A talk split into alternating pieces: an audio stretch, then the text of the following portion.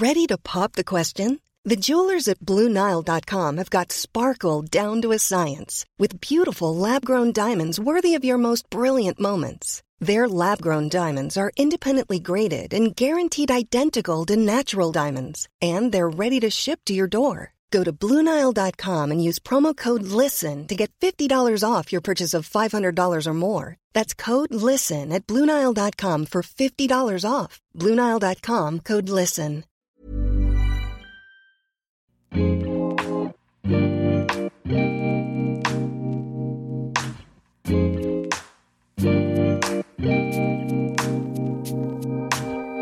Bonjour à tous, bienvenue sur le comptoir de la psychologie.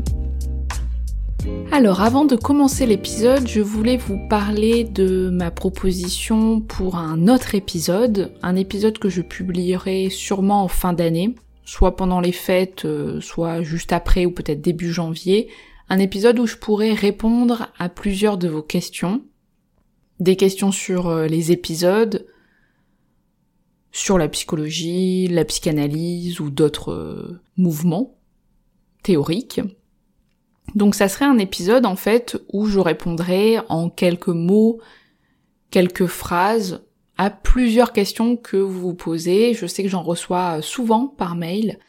Donc j'essaye, euh, ou d'ailleurs sur Instagram souvent j'en reçois, j'essaye d'y répondre euh, en quelques mots, mais ça pourrait être intéressant dans un épisode. Donc si vous avez envie, euh, par exemple, d'une précision par rapport à quelque chose qui a déjà été abordé dans un épisode, un questionnement par rapport à un concept que je pourrais justement euh, déployer en quelques mots, eh bien n'hésitez pas à m'envoyer soit un mail, donc sur le comptoir de la psychologie soit sur Instagram, donc le comptoir de la psychologie, soit si vous êtes sur Patreon, encore mieux de m'envoyer un message directement. Ne vous inquiétez pas si je réponds pas à tous les messages. Ne vous inquiétez pas également si, euh, quand l'épisode sera publié, je n'aurai sûrement pas répondu à toutes les questions. Vous pouvez aussi d'ailleurs me mettre euh, un avis sur euh, iTunes, Apple Podcast, etc. Donc vous me mettez un commentaire avec la question. Là je le vois très très vite par rapport des fois où ça se noie un peu plus dans mes messages Instagram ou dans mes mails. Donc n'hésitez pas. Et puis euh, je ferai cet épisode prochainement, je l'enregistrerai et puis j'essaierai voilà de le publier euh, un petit peu un épisode bonus pour cette fin d'année. Voilà voilà. Alors euh, donc aujourd'hui je reviens vers vous pour un épisode sur l'adolescence. L'adolescence comme un moment de vie, souvent qui est plutôt dans une tranche d'âge entre 11 et 22 ans, je vois une grande fourchette, mais en soi, j'ai l'impression qu'on pourrait même percevoir des moments d'adolescence à d'autres âges, et que des fois on enferme un peu juste un créneau des, moments de vie, alors que si par exemple on penserait l'adolescence comme euh, un fonctionnement psychique, on pourrait presque se dire que c'est possible d'avoir un vécu ou euh, un temps d'adolescence euh, à 38 ans, par exemple. Et d'ailleurs, on différencie la puberté du pubertaire. Je me demande si on différencie dans tous les milieux ou si c'est uniquement dans la sphère psy. Je ne sais pas. Des fois, on est un petit peu euh, isolé dans nos réflexions, les psychologues. En tout cas, la puberté, il faut le percevoir comme quelque chose de physique. C'est-à-dire qu'il y a du changement au niveau de la voix, de la peau, des hormones, c'est ce qui se voit, ce qui peut aussi euh, se percevoir euh, dans le corps pour euh, ceux qui la vivent. Et pubertaire, c'est la représentation psychique. Donc les changements psychologiques, les différentes transformations psychiques. Et on se rend compte d'ailleurs que parfois, la temporalité peut être distincte.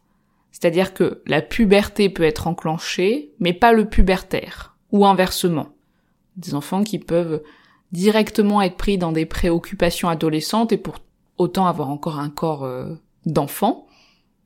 Ou à l'inverse, certains peuvent avoir euh, de l'acné, de la poitrine euh, qui se forment et pour autant ne pas du tout être pris dans des remaniements adolescents. Il y a des changements d'ailleurs qui surviennent presque trop rapidement, qui ne sont pas évidents puisque on peut ne pas en être là. Par exemple, dans une puberté, donc enclenchée, mais pas le pubertaire. Et pour les adolescents, ça peut même être assez compliqué, puisque il peut être confronté aussi aux remarques de l'entourage qui, qui peuvent souligner cet étranger que peut être l'adolescent, en tout cas comment lui ou elle se perçoit. Vous savez, il y a toujours dans l'entourage les amis des personnes très fines qui peuvent dire euh, Ouh là là, euh, je t'ai pas reconnu, qu'est-ce que tu as grandi? Ou tiens, quand euh, je t'ai eu au téléphone, tellement ta voix elle a changé, je savais pas à qui je parlais. Ou mais dis donc, tu ressembles de plus en plus à ta mère. donc voilà, ce qui peut être extrêmement complexe pour les enfants en transition de l'adolescence, ou en tout cas dans ce corps qui bouge cette voix qui mue, c'est très compliqué, hein, la voix qui change, parce que ça a vraiment ce côté, euh, le, dedans de la voix là où elle part et de là où elle est perçue, c'est totalement étranger. Et on peut le voir des, des personnes qui sont vraiment en difficulté de s'entendre en fait euh, parler, et qui en plus font vivre ça l'entourage qui leur renvoie. Donc bref, très très compliqué cette période euh, pour tous ces, ces changements. On y reviendra après. Donc l'adolescence, c'est vraiment cette euh, rencontre de l'altérité, c'est-à-dire de l'autre de façon entière, au sens où je m'explique. Vous savez, j'ai fait plusieurs épisodes sur l'enfant, l'infantile, etc. Et que justement dans cette période-là, les enfants ont plusieurs fantasmes qui font partie de leur vie euh, imaginaire, fantasmatique. Et là, d'un coup, dans l'adolescence, avec cette rencontre avec les autres qui peuvent être plus facile à mettre en place de façon autonome, ça devient plus réalisable. On prend l'exemple donc de la sexualité. Sexualité au sens infantile. Chaque fois je le précise. Vous savez, j'avais déjà fait un épisode là-dessus, mais euh, la sexualité en psychanalyse, c'est l'ensemble des charges affectives, des investissements, etc. C'est pas que le côté euh, génital ou dans le rapport à l'autre. Et euh, en tout cas, souvent pendant l'enfance, il y a plusieurs euh, questionnements, interprétations, il y a une imagination face à certaines choses qui sont restées euh, la plupart du temps assez énigmatiques. Et on peut dire que à ce moment-là de l'adolescence, on peut vivre une relecture, une réinterprétation de certains vécus enfants, certaines pensées, certains rêves, certaines idées, et c'est pour ça qu'on parle chez les adolescents d'un système de défense, d'armure qui est un petit peu malmené, parce que ça bouillonne, ça vacille, et tout ce qu'on a pu des fois laisser de côté pendant l'enfance, de se dire bah tiens quand j'ai vu ça, j'ai rien compris ce que c'était, bah peut-être que ça peut nous revenir et ça peut être de nouveau réinterprété. Ça ravive ce qui n'a pas été compris, pas su, mis de côté de façon énigmatique.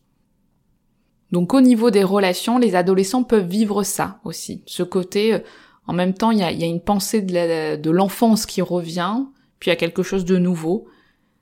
D'ailleurs, c'est très particulier les, relations chez les adolescents. Bon, je fais souvent un peu des généralités, mais bien sûr que c'est d'un adolescent à l'autre, c'est pas du tout pareil. C'est plus en termes de transformation psychique que là, aujourd'hui, que j'amène dans cet épisode euh, plusieurs réflexions et vous avez peut-être déjà été en contact ou vous vous souvenez de votre période adolescente, les adolescents ont des relations assez euh, fusionnelles pour une partie avec leurs amis qui peuvent devenir des vrais euh, substituts familiaux. Ils peuvent tout se dire, toujours être collés, s'appeler euh, mon chat, mon amour, ma sœur. C'est très passionnel chez les ados. Et c'est intéressant parce que justement, on voit qu'il y a vraiment quelque chose qui peut se rapprocher de la toute petite enfance, quelque chose de très régressif dans cette période-là. Et en même temps, il y a quelque chose qui s'en sépare. Et dans cette séparation, justement, on a souvent tendance à parler de crise. Je pense que vous avez tous déjà entendu les, crises d'adolescence. Et je vous propose de le penser autrement, cette notion de crise, parce que on perçoit uniquement dans la crise le côté euh, boom, le côté explosif. Mais ce qui me paraît primordial, c'est plutôt le côté euh, changement. Parce que de façon étymologique, la crise, ça signifie la décision. En grec, crise, c'est justement cette décision entre deux choix possibles. Donc une crise au sens d'un changement, un avant et un après, avec des prises de décision, des choix. On grandit tous dans un système de valeurs, de transmission, il y a ce qu'on garde et ce qu'on rejette, ce qu'on questionne. On affirme un point, des revendications, une personnalité, et tout ça, ça va commencer à se constituer à l'adolescence. C'est-à-dire qu'on passe d'un état à un autre, et on sent que ce statut d'enfant est assez difficile à conserver, mais pour autant le statut d'adulte est encore trop loin. Et dans cette crise, c'est vraiment au sens d'une transformation.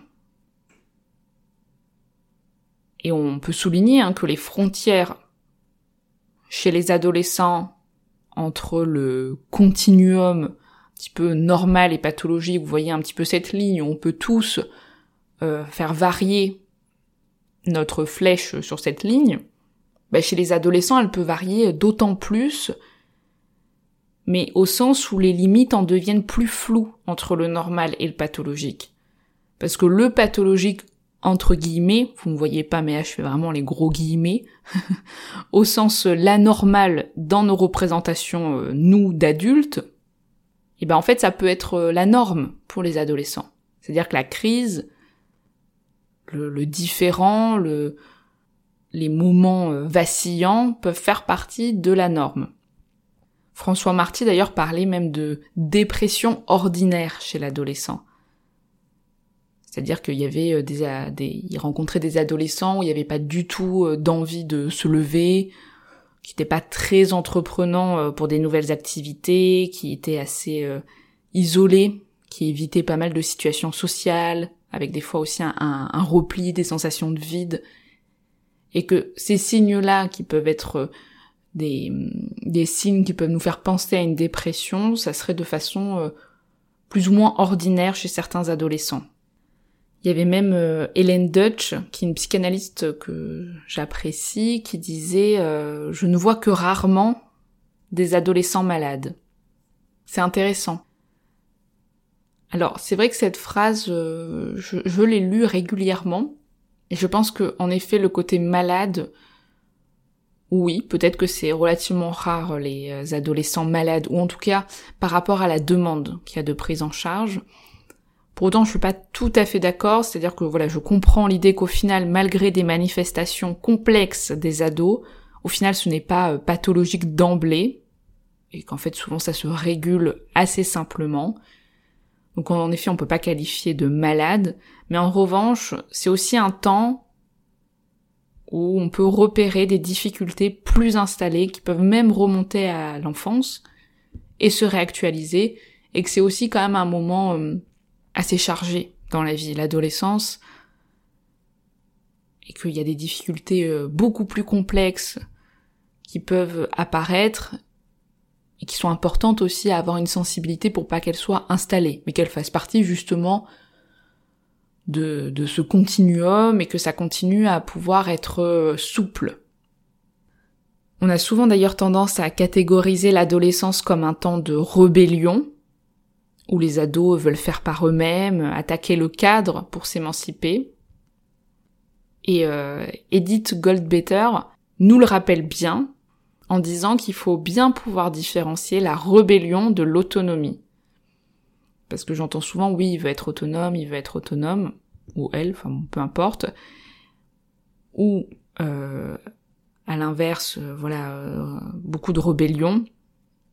Mais rébellion, c'est pas émancipation, c'est pas forcément autonomie, parce que dans la rébellion, quand on réfléchit à la différence avec l'autonomie, dans la rébellion, il y a cette idée qu'il y a un autre.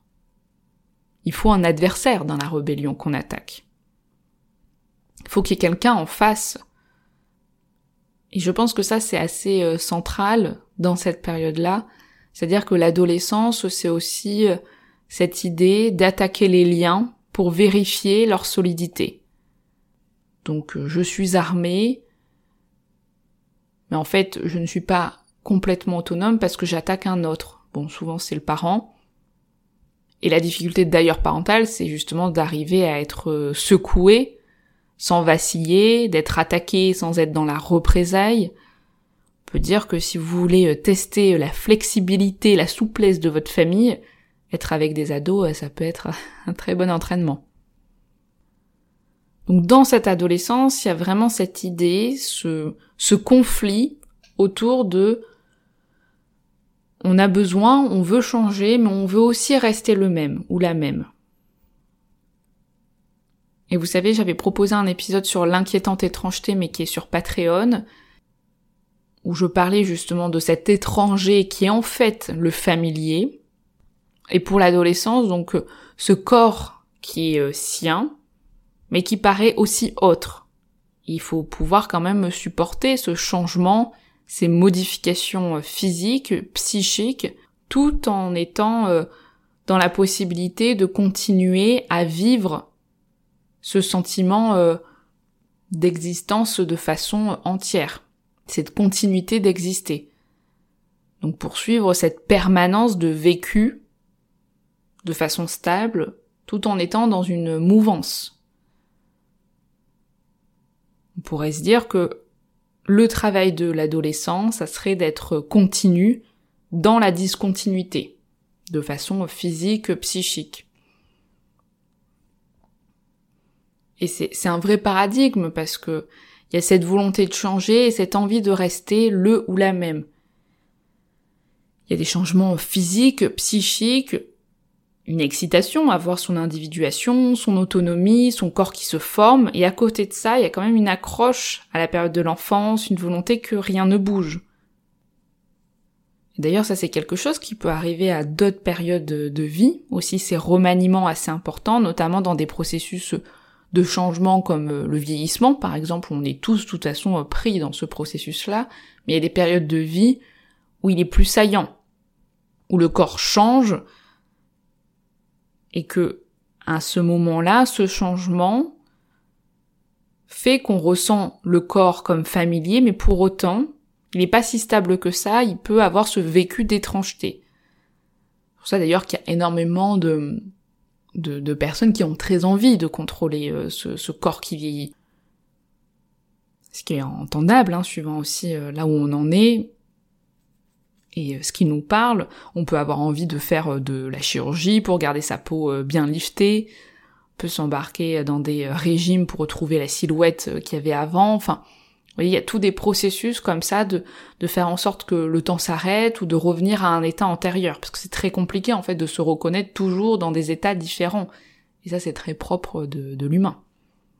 D'autant plus que le monde est tellement changeant, tellement vacillant, que j'ai envie de dire que le seul lieu, moment qu'on peut tenter de contrôler, ça passe souvent par le corps. Et donc pour cette adolescence, ça va être possible de regarder aussi cette période de cette façon-là, c'est-à-dire qu'il y a beaucoup de changements et ça peut être vacillant. Il y a plusieurs deuils, plusieurs pertes et aussi beaucoup de nouveautés. Donc il y a beaucoup aussi des ados qui vont vouloir reprendre le contrôle de tout ça, être dans le choix, dans l'affirmation, d'un point de vue, d'un choix vestimentaire, de d'une identité, d'un rapport aux autres, etc. Et ce qui peut provoquer justement plus ou moins des petites bousculades, que ce soit pour euh, l'ado lui-même ou des fois pour l'entourage. D'ailleurs, c'est, c'est assez euh, particulier parce que souvent les périodes des adolescents, en tout cas cette période-là, collent avec euh, beaucoup de période de remise en question des parents.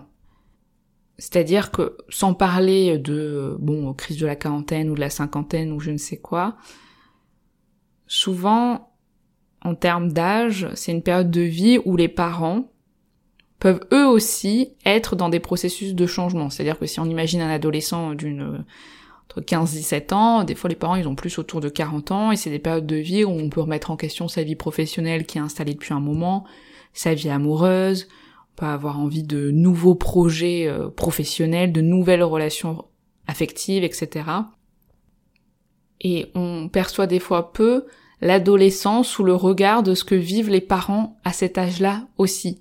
Et c'est dommage parce que, en fait, ça a aussi des fois des liens.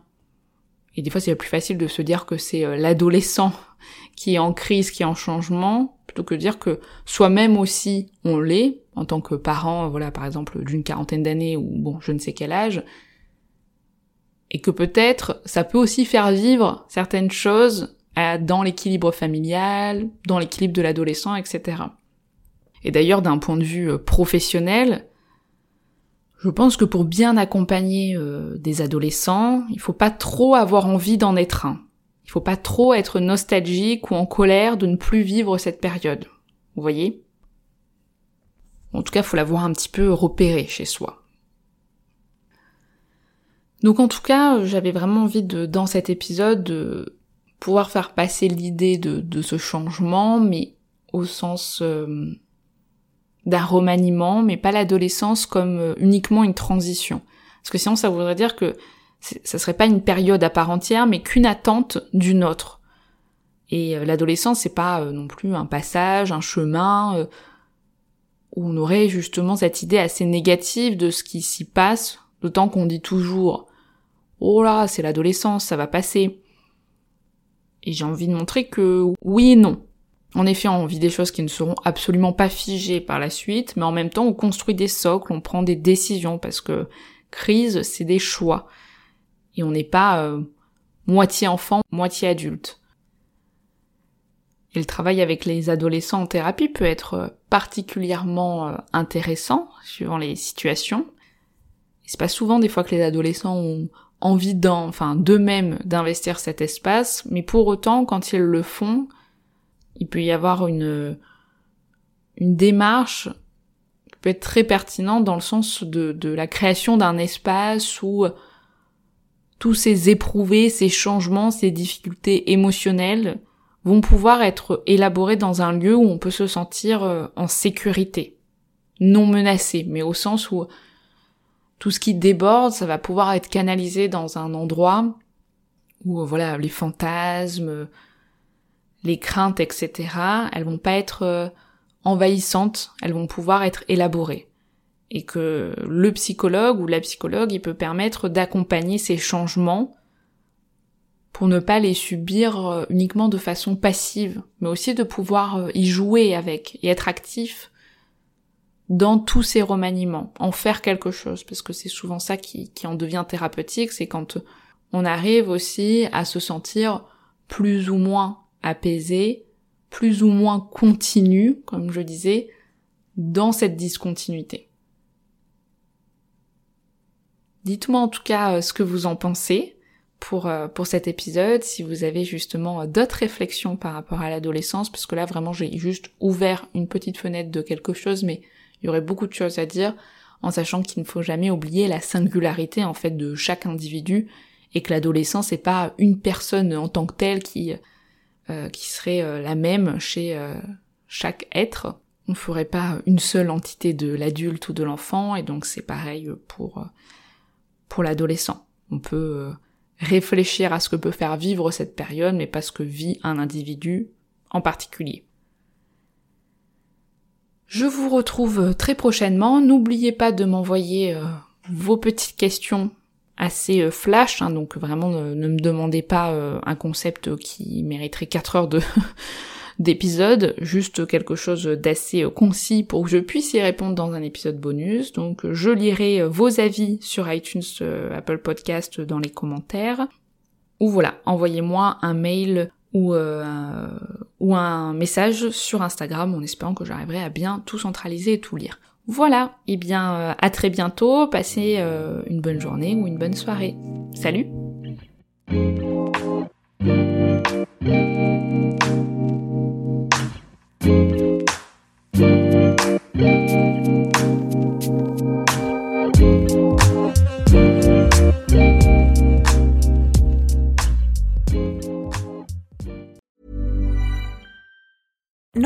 Being a little extra can be a bit much, but when it comes to healthcare, it pays to be extra And United Healthcare makes it easy with Health Protector Guard fixed indemnity insurance plans. Underwritten by Golden Rule Insurance Company, they supplement your primary plan, helping you manage out of pocket costs without the usual requirements and restrictions like deductibles and enrollment periods. So when it comes to covering your medical bills, you can feel good about being a little extra. Visit uh1.com to find the Health Protector Guard plan for you.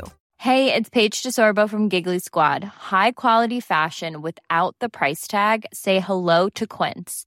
I'm snagging high-end essentials like cozy cashmere sweaters, sleek leather jackets, fine jewelry, and so much more. With Quince being 50 to 80% less than similar brands. And they partner with factories that prioritize safe, ethical, and responsible manufacturing. I love that. Luxury quality within reach. Go to quince.com slash style to get free shipping and 365 day returns on your next order. Quince.com slash style.